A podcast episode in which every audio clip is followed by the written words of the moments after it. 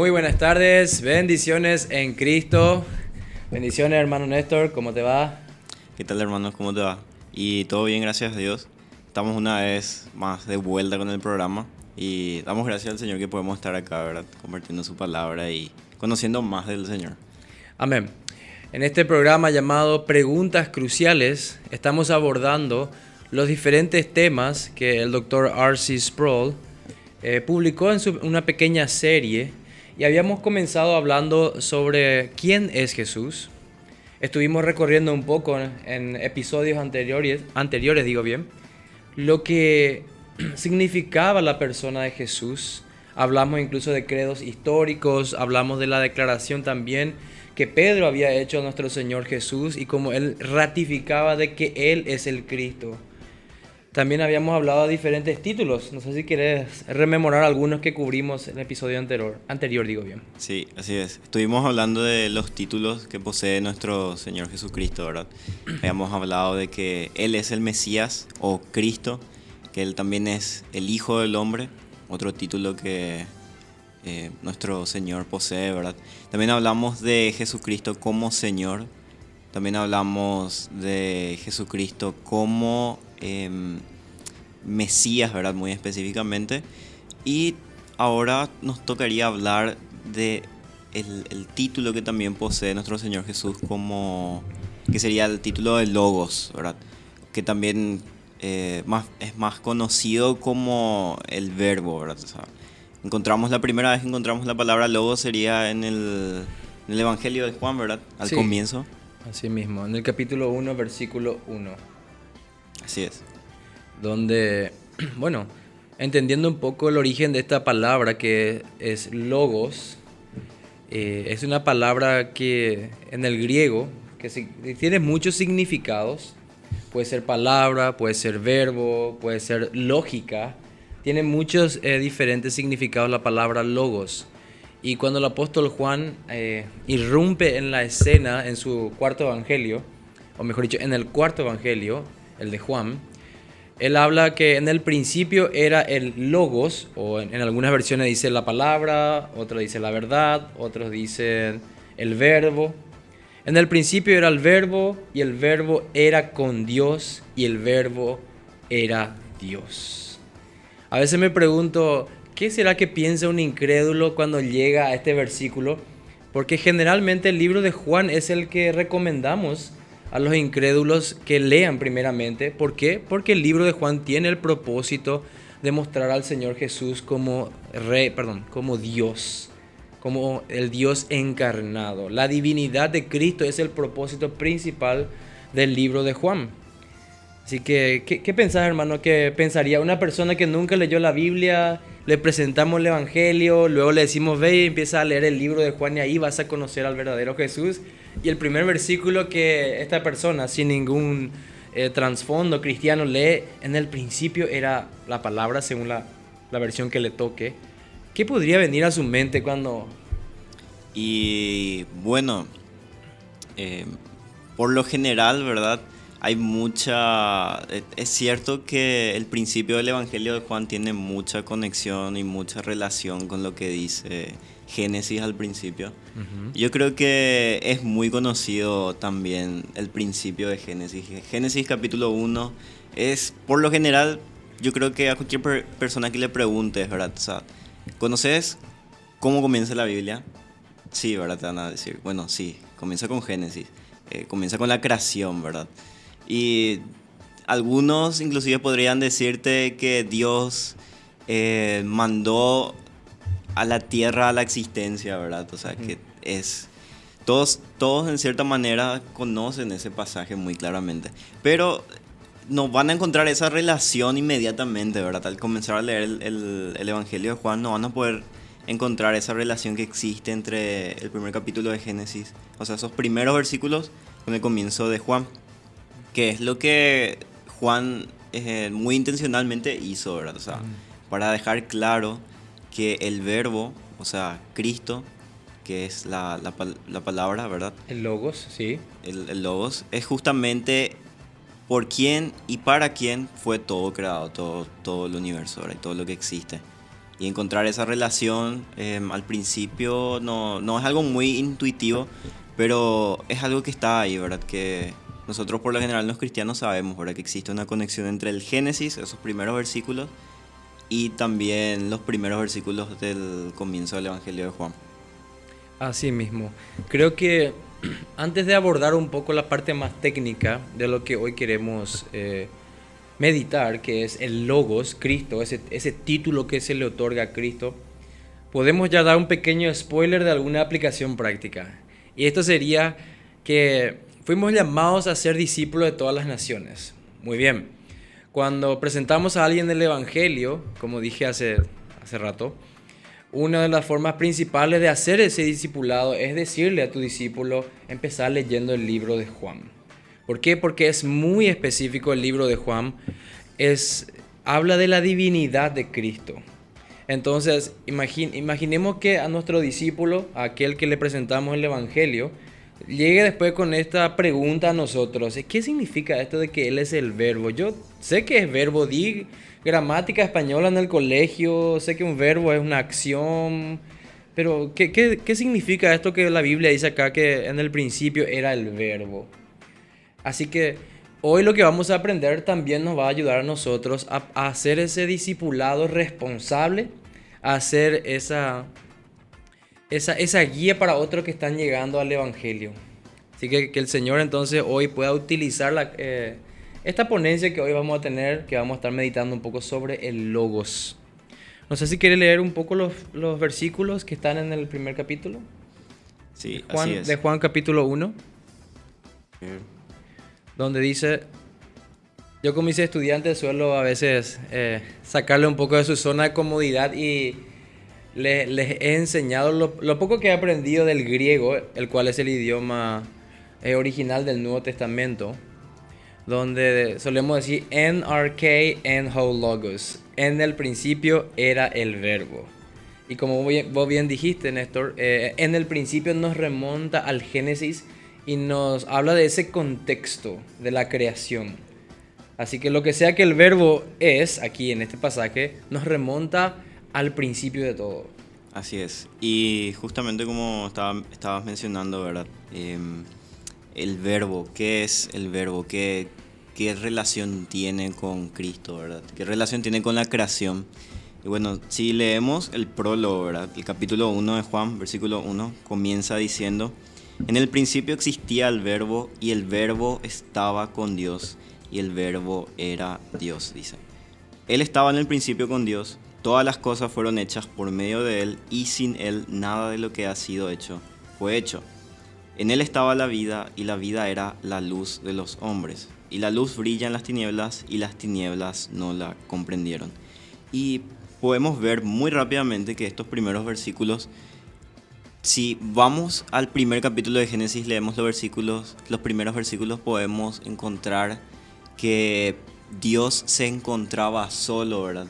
Antes de la creación de la tierra, Él se encontraba solo, dice que su espíritu se movía entre las aguas, menciona. Y, pero leemos acá en Juan que en el principio existía el verbo y el verbo estaba con Dios y el verbo era Dios. O sea que había alguien, una persona, ¿verdad? Y esto justamente nos habla de la Trinidad también, ¿verdad? O sea que había una persona ahí presente, ¿verdad? Junto a Dios, ¿verdad? Y esta, esta persona resulta que, como dice Juan, era Dios, este verbo.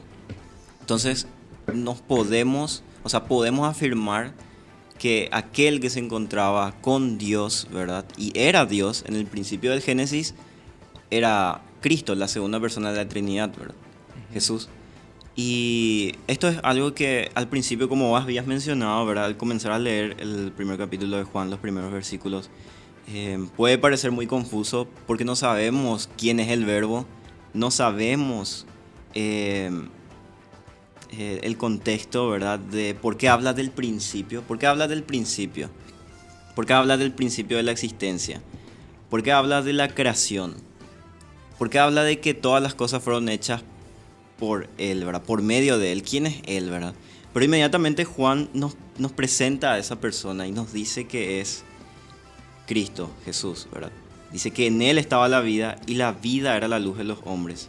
Y la luz brilla en las tinieblas y las tinieblas no la comprendieron, ¿verdad? Versículos más adelante menciona que en el versículo 14 menciona que el verbo se hizo carne, es decir, este verbo, esta palabra que estaba con Dios y era Dios, se hizo carne y dice que vino a habitar entre nosotros y vimos su gloria. Dice, gloria como el unigénito del Padre, lleno de gracia y de verdad. Asimismo, el, el apóstol Juan, él deja muy en claro en el capítulo 20, versículos 30 y 31, dice, hizo además Jesús muchas otras señales en presencia de sus discípulos, las cuales no están escritas en este libro, hablando del, Evangelio de Juan, pero estas, las que están escritas en el libro de Juan, se han escrito para que creáis que Jesús es el Cristo, el Hijo de Dios, y para que creyendo tengáis vida en su nombre. Así que todo el libro de Juan tiene este propósito. El autor no deja esto al azar, no deja esto a nuestra propia prudencia para que saquemos la idea central, sino que él nos dice al final de este capítulo casi ya, en el, capítulo 20, de que para esto se creó, se escribió, digo bien, este libro, para mostrarnos que Jesús es el Cristo. Y lo que nosotros tenemos, ¿verdad? En el capítulo 1 es lo que se conoce como el prólogo, como una introducción, es como el avance de una película de lo que el autor va a ir desarrollando después. Y llega en su culminación máxima ya en el versículo 14, que es el versículo clave de este prólogo, donde dice, a ver si encuentro mi versículo, donde habla de la encarnación, aquí lo tengo, dice, y aquel verbo fue hecho carne y habitó entre nosotros y vimos su gloria, gloria como del unigénito del Padre, lleno de gracia y de verdad. Entonces, aquí estamos hablando del logos, del verbo de Jesucristo. Y ahora creo que podemos empezar un poco a entender por qué Juan escribió acerca del logos, por qué escribió acerca de Jesús. Él nos dice que, que leamos, entendamos y que creamos que Él es el Hijo de Dios para que tengamos vida eterna. Y ahora nosotros podemos entender de que la palabra logos tiene una importancia muy trascendental, diría yo, en, este contexto. Y quería introducir un poco, ¿qué es el logos? Bueno, en, este tiempo, creo que alrededor del año 90, si no me equivoco, es en el tiempo donde el apóstol Juan estaba escribiendo este evangelio suyo, y es el cuarto. Los otros tres evangelios tenían, diríamos que, diferentes formas de presentar a Cristo, su vida, muerte y resurrección, pero este último ya tiene un carácter como más, eh, más específico, donde ya se empiezan a narrar más verdades espirituales, no tanto enfocarse en hechos históricos factuales, sino que en el significado espiritual de aquellos eventos que ocurrieron. Y la palabra logos aparece en este contexto donde todo el mundo eh, greco-romano, los griegos específicamente, estaban especulando sobre cuál era la razón de la vida, cuál era el motivo, qué era lo que hacía que todo tenga unidad, coherencia, cómo es que el universo es lo que es. En verdad que en esta época los griegos no están como, como, como muchos jóvenes hoy postmodernistas, no, no interesándoles de dónde venimos, por qué estamos así, ni a dónde vamos, ni siquiera eh, no como el postmodernismo que es lo que enseña hoy, pero en esta época ya los griegos, los filósofos estaban intentando descifrar cuál era el propósito de la vida y decían que era algo abstracto, algo que no podía tocarse ni olerse, sino que era un concepto que daba unión a todo. Y ahí empezaban los diferentes debates filosóficos y no, no llegaban a un acuerdo. Y interesante es que el apóstol Juan utilice esta palabra logos para traer un significado, traer algo que revolucionó en ese momento, porque él nos habla de que la palabra logos, él, es como si fuera que Juan irrumpe en la escena en medio de la discusión y le dice, muchachos, no, no, no, el logos no es una idea abstracta, es una persona. El sentido, el propósito, lo que le da coherencia a la realidad es una persona es Jesucristo, el Dios encarnado y que vino a habitar entre nosotros. Lo cual era totalmente aberrante para la mentalidad de ellos, porque ellos creían que los dioses de ninguna manera vendrían a tomar forma de, de, hombre porque era humillante y ciertamente era humillante, pero ellos no podían aceptar esa idea de que el cuerpo, que un Dios viniera y tomara cuerpo, no, no era algo lógico, racional para ellos. Eso es entonces un poco el contexto, diríamos que griego, que, se maneja sobre el logos. Así es, había muchas escuelas filosóficas, ¿verdad? Como mencionas, en, en Grecia. Y varios de ellos ¿verdad? tenían sus diferentes puntos de vista de cuál puede ser el origen de todas las cosas, cuál puede ser el propósito ¿verdad? Del, del ser humano en la existencia, ¿verdad? Y como mencionaste, había varias escuelas distintas, ¿verdad? Algunos inclusive se animaban a decir que el elemento primigenio que existía al comienzo de todo era el fuego. Algunos decían que eran el agua, ¿verdad? Distintas eh, corrientes filosóficas existían, ¿verdad? Que intentaban más o menos encontrar, eh, tapar ese hueco, ¿verdad? En la, en la realidad, ¿verdad? De cuál es el principio de todo, cuál es el propósito de, de todo lo que existe, ¿verdad?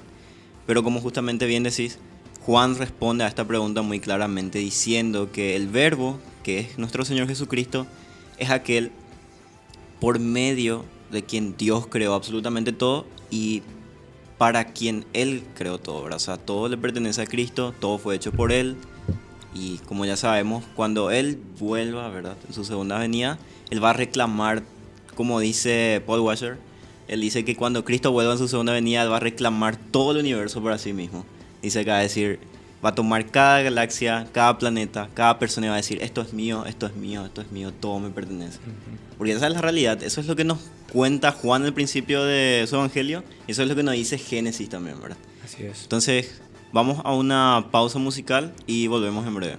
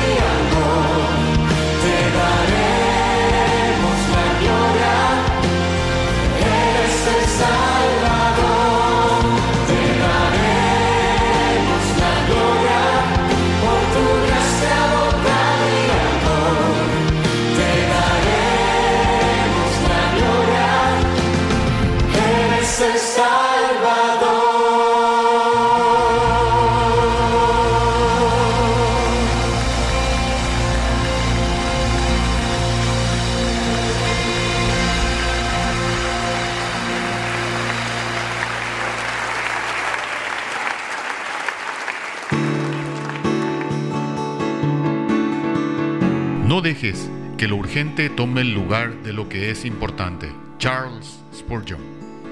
Unite al alba de oración, de lunes a sábados, de 5 a 6 de la mañana, por Marangatú Radio.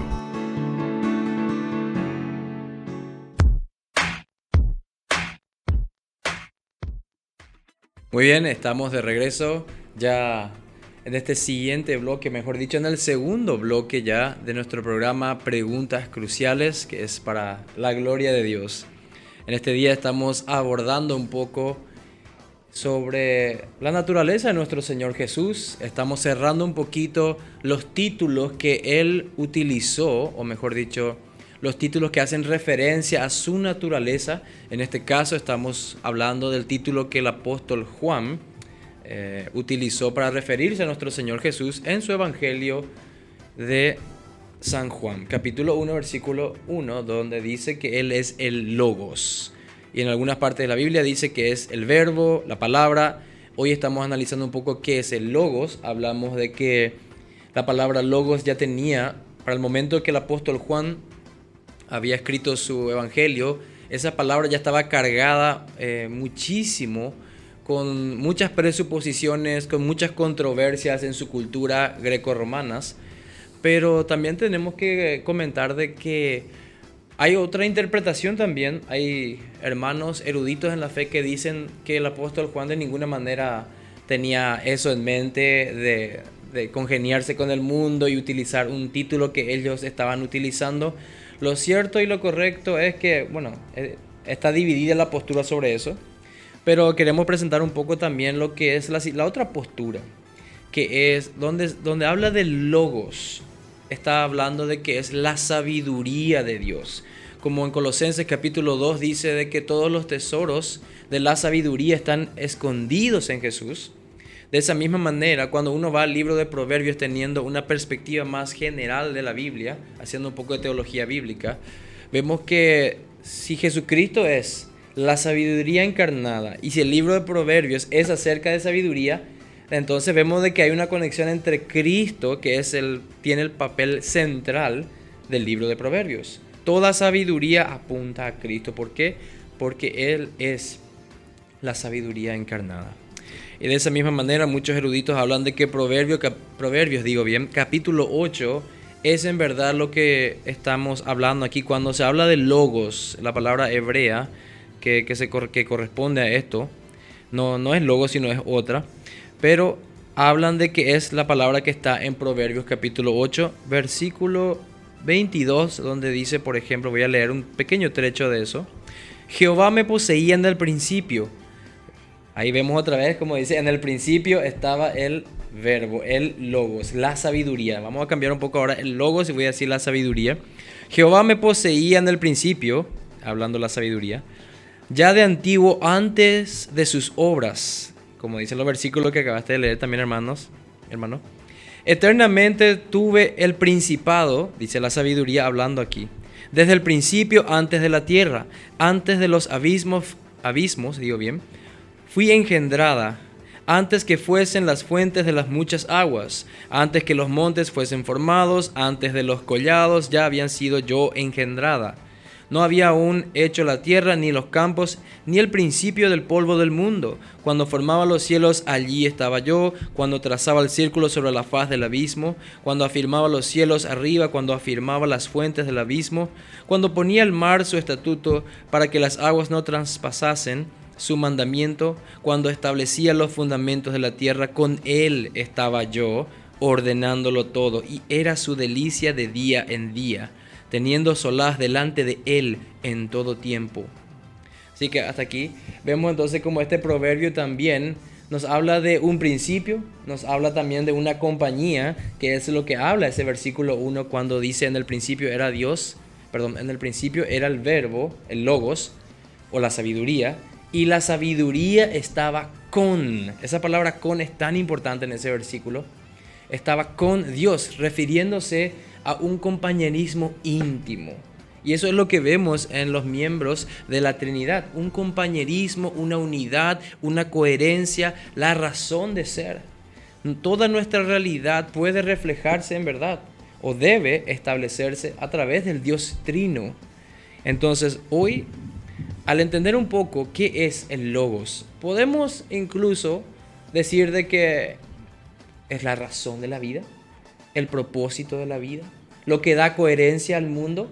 Eso teniendo un poco más mm, en mente la discusión que se tenía en el mundo greco-romano, pero también podemos decir de que la sabiduría de Dios, Cristo encarnado es la sabiduría de Dios y Él es eterno, estuvo con el Padre y con el Hijo desde la eternidad pasada y es el segundo miembro de la Trinidad. Amén, así es. Y como estabas mencionando, ¿verdad? Eh, el, al comienzo del libro de Juan habla de que el verbo estaba con Dios y era Dios. Y luego encontramos en Proverbios que dice que la sabiduría que se personifica, ¿verdad? En el libro de Proverbios, dice que estuvo con Dios desde antes de la creación, ¿verdad? Y que fue por medio de, de, de su sabiduría, ¿verdad? Que Él formó la tierra, formó los cielos, formó todo lo que existe, ¿verdad? O sea, todo fue tejido y creado por medio de la sabiduría de Dios. Y esta sabiduría es, es una persona, ¿verdad? Y sabemos que esta sabiduría, cuando se hizo carne, vino a esta tierra, ¿verdad? Y él mismo en algún momento dice, ¿verdad? Que aquí tienen presente a una persona más sabia que Salomón, dice, ¿verdad? O sea, una persona que es la personificación misma de la sabiduría, ¿verdad? El verbo de Dios.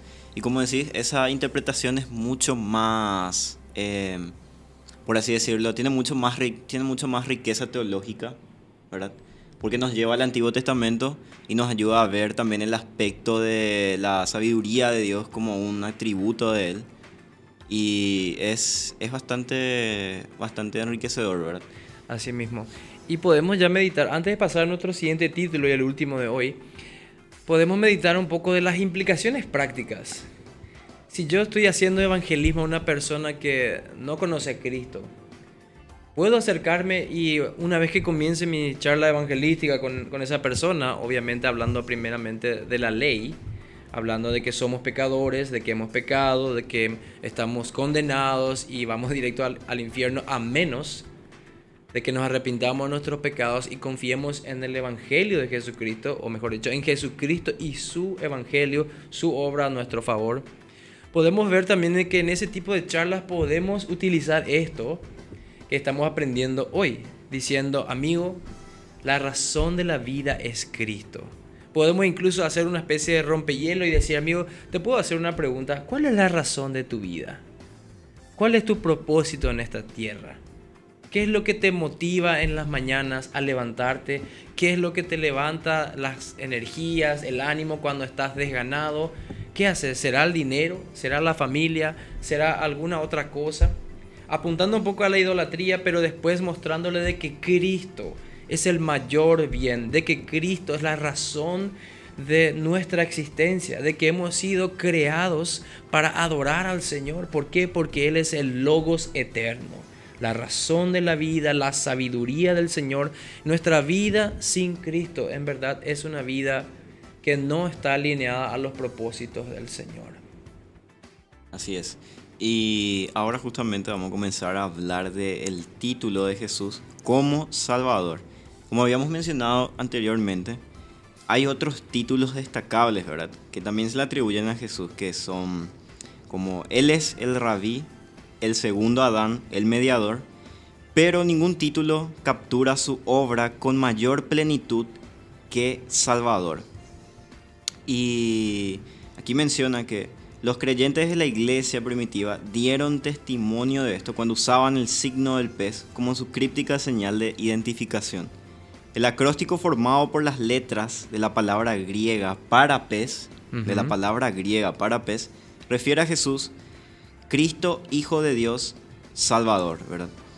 Y también es importante que veamos que este es el título que oficialmente le da en el, Nuevo Testamento, Dios le da a su Hijo, a Jesús, ¿verdad? Sí, oficialmente el primer título que entra en, en escena en el Nuevo Testamento es el título de Salvador. Cuando leemos en Mateo capítulo 1, versículo 21, dice, y dará a luz un hijo y llamará su nombre Jesús porque Él salvará a su pueblo de sus pecados, ¿verdad? El mismo nombre Jesús, ¿verdad? Nos habla de un Salvador, ¿verdad? De alguien que vino para salvar a su pueblo de sus pecados. Luego podemos leer también en Lucas capítulo 1, versículos 68 al 69 que dice, Bendito sea el Señor Dios, Dios de Israel, porque ha venido a redimir a su pueblo. Nos ha levantado un poderoso Salvador en la casa de David, su siervo. Y ahí también encontramos que, como había prometido Dios en el Antiguo Testamento, del linaje de David habría de venir un rey, un Mesías. Y ahora nos encontramos que ese Mesías, ese rey, es un Salvador. Y al mismo tiempo también nos encontramos que este Salvador viene a salvarnos de nuestros pecados, de los pecados de su pueblo, ¿verdad? del pueblo de Dios. Viene a redimir a Israel de sus pecados, ¿verdad? Entonces, ahí ya, como habíamos mencionado en programas anteriores, ¿verdad? Muchos eh, en ese tiempo, en el siglo I, pensaban que el Salvador vendría como un, como un guerrero, como un rey, ¿verdad? Poderoso que pondría... Un político. Así es, que pondría a todos los enemigos de Israel bajo sus pies, ¿verdad? Pero acá muy claramente está hablando de Cristo como Salvador, pero del aspecto de redención de nuestros pecados, ¿verdad? O sea, de la purificación, de la limpieza de nuestros pecados. Y, y la realidad es que cuando leemos el Nuevo Testamento, cuando leemos los Evangelios, en ningún lado podemos encontrar que Jesús tenía la intención de ser un rey político, un, un guerrero, ¿verdad? Como esperaba Israel, sino encontramos a, a un Salvador que busca alcanzar a las personas que están perdidas, ¿verdad? Como él le dice a los fariseos, ¿verdad? Que él nos viene a, a buscar a aquellos que piensan que ya están salvos, que piensan que ya encontraron su remedio, sino que él viene por aquellas personas que están desesperanzadas, que están enfermas, que están dañadas por el pecado, ¿verdad? Él viene a salvar a esas personas y restaurarles de ese estado en el que están, ¿verdad? Y entonces podemos encontrarnos, ¿verdad? En todo el Evangelio que Cristo viene a cumplir ese propósito de redimir a su pueblo, de, redimir, redimir a los escogidos de Dios de sus pecados, ¿verdad? Y en ningún momento, como mencioné, ¿verdad? Encontramos que Él viene con el propósito de cumplir un, un rol político, ¿verdad? un rol eh, mesiánico y muy inclinado hacia la redención de Israel de manera política, ¿verdad? De manera económica. No, no estamos hablando de un gobierno terrenal, sino que estamos hablando de que Él como, como rey, como salvador, viene a redimir a su pueblo de sus pecados, ¿verdad? ¿Y cómo Él hace esto? Él lo hace a través de, en primer lugar, siendo capacitado para ello. Porque podemos encontrar en las escrituras que nuestro Salvador, Jesús, ¿verdad? Que vino con el propósito para salvar a su pueblo, tendría que cumplir con ciertos requisitos primero antes de ser Salvador, ¿verdad? ¿Y a qué me refiero con requisitos? A que lo que le capacita a nuestro Señor Jesús como Salvador no es el hecho de que Él sea Dios, ¿verdad? Sino que el hecho de que Él sea hombre y Dios al mismo tiempo. Verdaderamente Dios, verdaderamente hombre. Entonces, lo que le capacita a Cristo como nuestro Salvador, como menciona el libro de Hebreos, es que Él posee la naturaleza humana, Él posee la capacidad de entender, de comprender la aflicción humana, Él comprende el daño que causa el pecado, él comprende las tentaciones. Él no, él no comprende lo que es caer bajo tentación y lo que es pecar. Eso hay que dejar claro. Cristo no comprende ni entiende lo que es pecar, porque Él nunca pecó, Él nunca cayó en la tentación. Pero sí comprende que los seres humanos experimentan a la hora de ser tentados. Porque Él fue tentado en el desierto, como sabemos, que fue parte de su, de su preparación para cumplir su rol como Salvador, ¿verdad? cuando él fue llevado al desierto por 40 días y fue tentado por Satanás, él resistió, ¿verdad?, a esta tentación de manera perfecta y obediente a Dios, de manera que él ya de manera que él ya cumplió, ¿verdad? Y obedeció la palabra de Dios a la perfección, toda su palabra, ¿verdad? Y eso le capacita y le, le, hace a él el Salvador, el, el, único que puede ser capaz de cumplir ese rol, ¿verdad? También nos encontramos en otras partes de las escrituras, eh, por ejemplo, cuando, cuando Pedro le aparta a Jesús y le dice, cuando, cuando Jesús primero anuncia su muerte, ¿verdad? Pedro le aparta y le dice, no señor, que no vaya a acontecerte esto, ¿verdad? Y más o menos como le reta, ¿verdad? El texto nos enseña que más o menos la, la, la actitud de Pedro es como retándole que no haga eso, que no vaya a, a, a morir, ¿verdad? Y Jesús, ¿cómo le responde? Satanás, apártate de mí, le dice. En ese mismo momento inclusive, Cristo, Jesús, ¿verdad? Estaba aún siendo tentado por el enemigo, pero a través de Pedro. O sea, como menciona, por ejemplo, en la, en, la tentación en el desierto, dice Lucas, en los otros evangelios no lo dice, pero creo que Lucas sí dice, ¿verdad? Menciona que, que Satanás se le aparta por un tiempo luego de eso. Por un tiempo. Pero luego vuelve a aparecer y esta vez eh, vuelve a tentar a Jesús, ¿verdad? Para, para hacerle tropiezo y para que él no pueda cumplir con su rol como Salvador. Luego nos encontramos que en la misma crucifixión, cuando Cristo está en la cruz, hay fariseos y hay personas allí que se están burlando de él y le dicen que si es verdaderamente hijo de Dios, que se baje de la cruz, le dicen. Y hasta en ese mismo instante aún Satanás seguía tentando a Cristo para que no pueda cumplir su rol como Salvador. Y eso es bastante, es bastante impresionante y nos abre los ojos para entender que Cristo en todo momento, desde el momento de su nacimiento, desde momento de su nacimiento hasta su muerte, fue obediente de verdad a Dios, de manera que ninguna tentación que, que pueda haberse presentado fue capaz de, de, de, evitar ese propósito para el cual había venido, ¿verdad? que es salvar a su pueblo. Amén. Sí, a medida que estabas comentando un poco sobre el rol de Salvador, el Señor. No pude evitar meditar un poco en las aplicaciones prácticas de esto, cuando estamos hablando con personas que no conocen a Cristo.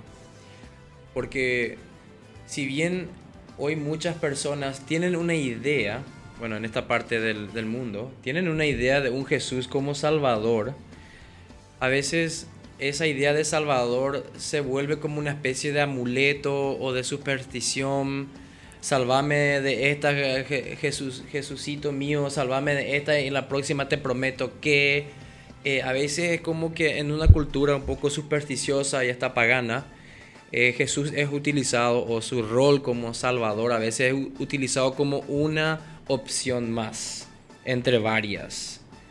Entonces, pero nosotros hoy estamos hablando de que el único capacitado, como decías vos hermano, para salvar al hombre de su pecado es el Señor Jesucristo. Y creo que también en la ponencia anterior habíamos hablado de que era el Hijo del Hombre, el otro título que utilizaba el Señor, de que Él es Señor, el Señor Jesús. Y habíamos dado un poco de que hay gente que hoy quiere a Jesús como Salvador, pero no lo quiere como Señor. Es decir, Jesús, salvame de mis pecados, pero déjame nomás mi vida, yo voy a vivir como yo quiero hoy. Pero en verdad eh, eso no está desasociado, porque si bien Jesús viene a realizar el rol de Salvador, a salvar a su pueblo de sus pecados, a cumplir el rol mesiánico, también eso apunta a, que Él vino a morir por los suyos, a salvar a los suyos. Y los suyos inexorablemente van a venir a Él y van a venir en su misión, van a venir arrepentidos con verdadero arrepentimiento, verdadera fe, a decir Jesús es mi Salvador. Hoy ese, ese entendimiento, ese nuevo corazón que el Señor me da hoy, me llena de gozo y me ayuda a vivir hoy una vida en santidad porque Él es mi Salvador. Así que solamente podemos pensar en cosas eh, muy hermosas en cuanto al rol del Señor Jesús como Salvador, pero también entendamos de que en nuestra cultura, cuando estamos hablando con gente, ese título Salvador es utilizado a la ligera, es interpretado a la ligera, es incluso, como dije recién, es como una opción más en el mercado de ideas. Es como una especie de buffet donde te vas a elegir solamente lo que vos querés. Ah, bueno, yo quiero a Jesús como Salvador, pero no lo quiero como Señor. Entonces, pero nosotros hoy estamos hablando de su rol mesiánico. Estamos hablando de que Él salva a los suyos y los suyos mostrarán frutos de santidad. Así que podemos redondear esta idea en el siguiente bloque. ¿Te parece bien, hermano? Así es. Vamos a un corte musical y volvemos de vuelta.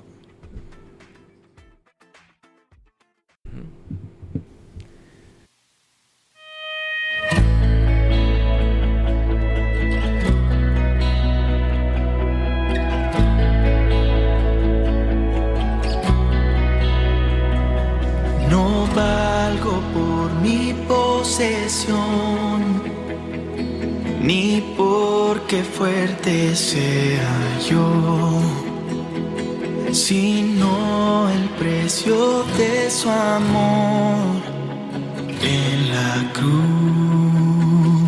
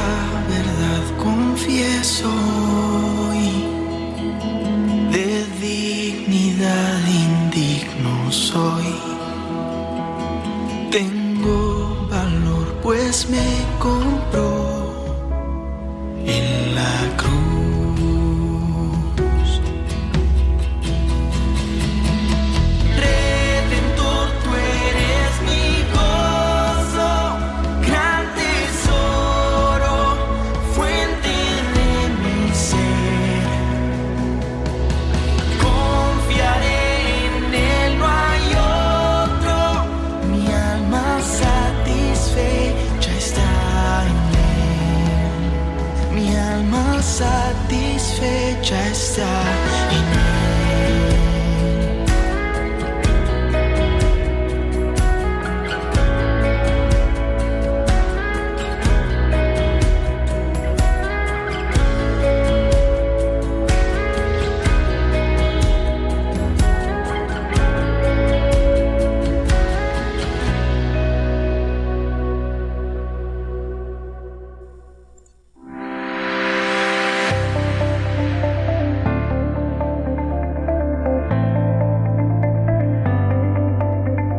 Evangelio de Juan es una perspectiva única de la vida de Jesucristo. Se diferencia de los otros tres evangelios, Mateo, Marcos y Lucas, al enfocarse más en temas espirituales que en eventos históricos. El libro está lleno de testimonios directos, experiencias con Cristo, ocurridos durante los 33 años de la vida de Cristo aquí en la tierra.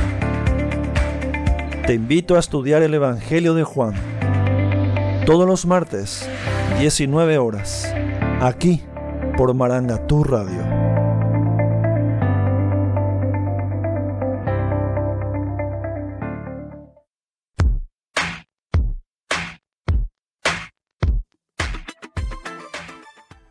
Muy bien, estamos de regreso en este último bloque de nuestro programa Preguntas Cruciales, programa que está basado un poco en los libros del doctor eh, R.C. Sproul. Y estamos abordando un poco, hoy estamos cerrando ya los títulos que el Señor Jesús utilizaba, o también a sus discípulos, qué títulos son los que vemos en el registro del Nuevo Testamento que se refieren a nuestro Señor Jesucristo, recordando que el propósito no es eh, mera intelectualidad, no es solamente llenar nuestra cabeza de información, sino que al entender sus títulos podemos entender un poquito mejor quién es Él y cuando entendemos un poquito mejor quién es Él podemos decirle Señor, hoy te amo más. Señor, hoy puedo me has permitido alcanzar este conocimiento que me acerca a una comunión más contigo. Hoy sé, Señor, de que tú eres la razón, el propósito de mi vida, la sabiduría encarnada, la voluntad de Dios, como recién me estaba comentando uno de nuestros oyentes. Un saludo para los hermanos presbiterianos del grupo de WhatsApp. Rubén Zamudio me comentaba también que en sus estudios del Evangelio de Juan también llegó a la conclusión de que el logos es también la voluntad de Dios, que Jesucristo representa la voluntad encarnada de Dios, no solo la sabiduría y el propósito, sino la voluntad de Dios. Y solamente puedo decir, gloria al Señor, que la, nuestra comprensión hoy es tan limitada y Cristo es tan, es tan insondable todo lo que Él representa en nuestras vidas hoy. Y bueno, solo Cristos. Amén, así es. Y para mencionar un poco, me gustaría mencionar la pregunta número 18 del Catecismo de Heiler, que habla sobre la redención del hombre. Dice, mas ¿quién es este mediador que al mismo tiempo es verdadero Dios y verdadero hombre perfectamente justo? Y dice, nuestro Señor Jesucristo, el cual nos, nos ha sido hecho por Dios sabiduría y justicia, satisfacción y perfecta redención. ¿verdad? Y esto nos dice, ¿verdad? Como, como bien dice el Evangelio, que solamente Jesús es el único mediador, el único camino a la vida, el único camino a Dios. Es el único que puede ponernos en una correcta relación con Dios, que exige y demanda una perfecta justicia, una perfecta santidad. El único que puede ofrecer esta perfecta justicia y perfecta vida de obediencia y de santidad es Cristo y él ya la ofreció, ya ofreció este sacrificio hace más de dos mil años en la cruz. Está por supuesto disponible para todo aquel que se acerque y confiese que Él es Jesús, ¿verdad? Es nuestro Señor, nuestro Salvador y que solamente Él es el único camino, ¿verdad? No hay otro, no hay ningún otro, solamente Cristo, como dice la, una de las cinco solas, ¿verdad? Solus Cristo, ¿verdad? Y como dice la otra sola que dice sola fide, sola fide, solamente en Cristo, ¿verdad? Y solamente por medio de Cristo tenemos salvación. Y esto, esto está muy claro en las escrituras. Él es el único capacitado, el único que cumplió a la perfección la ley de Dios, ¿verdad? Y que fue obediente, obediente hasta su muerte en la cruz, ¿verdad? Y ahí está, la oferta está abierta a todo aquel que se acerque confesando sus pecados en arrepentimiento y fe, ¿verdad? En Cristo. Amén. Solamente eh, una aplicación práctica para todo lo que hoy estamos aprendiendo eh, sobre Jesús como Salvador. Cuando compartimos el Evangelio con otras personas, aun cuando discipulamos, eh, muchas de las personas que todavía no están llegando a un entendimiento correcto de qué es Jesús como Salvador, a veces se ven abrumados, ya sea por la enfermedad, por problemas económicos. Ellos buscan a un Jesús que puedan salvarle, entre comillas, de todas esas cosas. De las circunstancias. De las circunstancias adversas de la vida, de aquellas, bueno, proyectos, metas, sueños que, que no se han cumplido, que hoy tal vez le causa un poco de tristeza, algunos depresión y cosas así. Pero nosotros tenemos que entender, y, y ese es nuestro rol como embajadores de Cristo, recordarles, para aquellos que saben, por ejemplo, pero también enseñar a otros de que el hombre lo que en verdad necesita es el rescate de su alma para aquel día del juicio final. Que él necesita un salvador, de alguien que le salve de sus pecados. Y vivimos en una cultura donde a muchos les gusta hablar de, héroes con capa, eh, Capitán América, Superman y compañía, como cuando este tipo de películas están muy en la cultura la gente se entretiene viendo de que un Capitán América nos puede salvar de, aquellos eh, enemigos, villanos de la historia, que las cosas no van bien en el mundo, pero en verdad debemos recordar a cada persona en este mundo que el problema es el pecado. Que cuando Adán y Eva, nuestros representantes federales, cayeron, el pecado entró al mundo. Y también nosotros hoy estamos con pecado y también íbamos camino a la destrucción eterna. Pero si este problema no se soluciona, el mayor de nuestros problemas no es la economía, no es la situación familiar, no es ni siquiera la enfermedad. En verdad lo que necesitamos es salvación de nuestras almas. Porque de qué sirve ganar todo este mundo, como decía nuestro Señor, y perder nuestra alma en el proceso. Así que eso es importante recordar para cada uno de nuestros oyentes hoy, que cuando hablemos con otras personas, y bueno, ciertamente queremos eh, ser compasivos y escuchar también sus problemas, porque el Señor puede utilizar cualquier tipo de herramienta, circunstancia para traerles a la fe con corazones ya quebrantados, pero también decirle primeramente de que ellos necesitan un Salvador, de que hoy están condenados y podemos rememorar lo que ha sucedido en nuestras vidas, cómo el Señor nos salvó. Y no solamente nos salvó del infierno, sino que nos salvó de nosotros mismos, de ese pecado que amábamos y con el cual teníamos una aventura. Y hoy eh, teníamos un adulterio y vino el Señor con su evangelio precioso y declaró el divorcio en ese pecado al cual amábamos y nos dio un Cristo como Salvador precioso.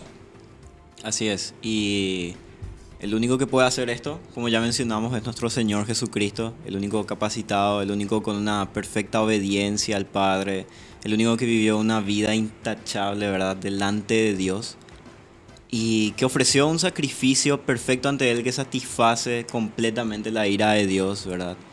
Y como sabemos, la aprobación, ¿verdad? Lo que, lo que demostró que Dios verdaderamente aprobó el sacrificio de Cristo fue su resurrección. Amén al tercer día. Entonces tenemos plena confianza, plena certeza de que realmente fuimos redimidos en la cruz porque Cristo resucitó. Amén. Amén. Bueno, y con esto estamos dando ya cierre a, este, a esta sección de todo lo que hemos venido abarcando, que son los títulos del Señor Jesús. Solamente para recapitular y cerrar, hemos aprendido cómo, eh, qué significaba Jesús el Cristo. Interesantemente ahí tenemos varias cosas, porque Jesús significa ya aquel que salva a su pueblo, Jesucristo que significa aquel el ungido, el Mesías. Eh, también hablamos de Jesús, el hijo de David, que tenía una descendencia eh, de la realeza. También hablamos de él como el siervo sufriente, aquel que va a llevar los pecados de su pueblo sobre sí. Hablamos del hijo de hombre, aquel título de deidad que Daniel, en el libro de Daniel, se había manifestado, que el Daniel había visto aquella profecía, aquel hijo de hombre que venía en, las nubes. También hablamos de Jesucristo como Señor o como dueño, un concepto bastante ajeno a nuestra cultura de hoy, donde creemos que tenemos libertad para todo, pero Él, Él nos dice que Él es nuestro dueño. Y hablamos de Jesús como el Hijo de Dios, y que era también un título suyo. Y hoy cerramos hablando de que Él es el Logos, el propósito, la sabiduría y la voluntad de Dios encarnada. Y finalmente lo que también decía vos, hermano, que Él es el Salvador, el único Salvador por el cual uno puede ser salvo. Amén, así es. Y damos cierre al programa, damos cierre al capítulo, ¿verdad? Y nos vemos el próximo sábado para hablar y estudiar sobre la vida de Jesús. Amén. Le esperamos en la próxima ocasión. Que Dios le